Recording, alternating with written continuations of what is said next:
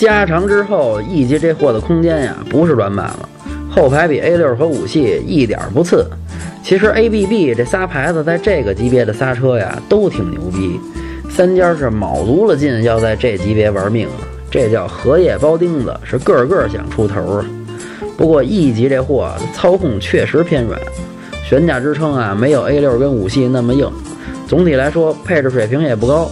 Command 不带手写，用着也没有 MMI 和 iDrive 方便，特别是导航这级别呀，还是推荐宝马那导航好用。据说要出幺八零的加长款，那您就甭考虑了。买这车的主啊，多一半是冲着奔驰这牌子去的。要真看上这车了，价格您使劲砍，4S 店优惠啊是一准小不了。整体打分八分。想买车会用车，回复幺幺幺；想喷车听八卦，回复幺幺二。汽车销售培训，回复幺幺三。